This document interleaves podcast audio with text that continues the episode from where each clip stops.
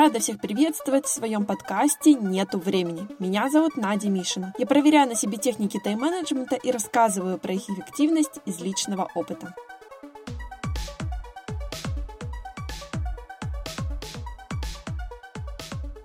Как давно вы хотели выработать в себе новую привычку?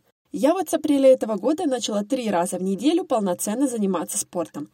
Цели сбросить вес нету, пока просто хочу поддерживать физическую форму и оставаться в тонусе.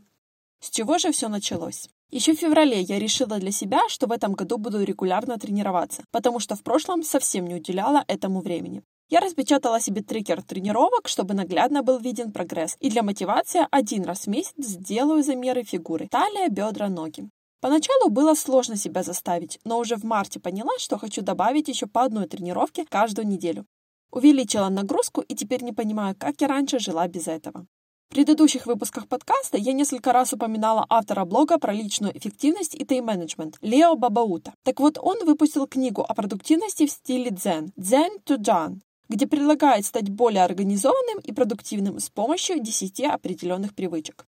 Если исследовать методу, то для того, чтобы выработать одну привычку, необходимо отрабатывать ее месяц, а потом внедрить следующую. Но мы же с вами понимаем, что у каждого свой темп, да и внедрение за 10 месяцев многих может демотивировать.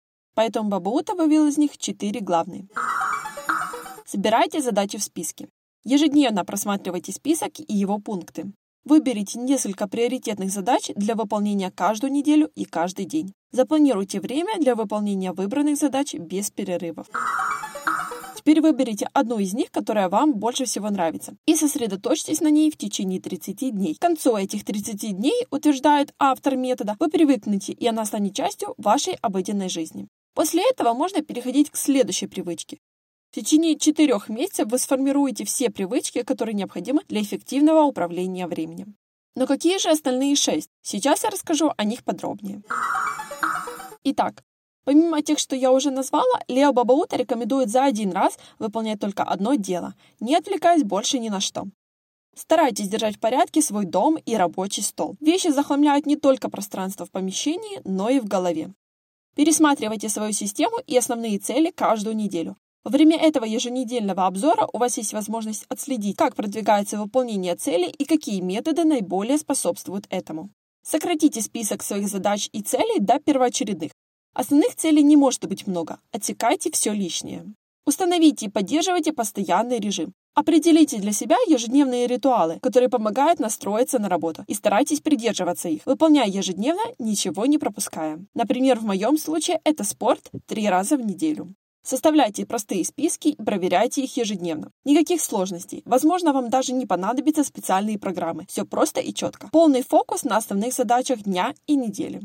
И самое главное, и, наверное, самое очевидное. Найдите работу, в которую вы будете действительно влюблены. Делайте то, чем вам нравится заниматься, и тогда не придется искать способы, как себя заставить выполнить поставленные задачи. Подписывайтесь на подкаст «Нету времени», чтобы не пропустить новый выпуск. Ставьте звездочки и пишите комментарии. Если вам понравился этот эпизод, отправьте его ссылку своим друзьям. Спасибо, что разделили это время со мной.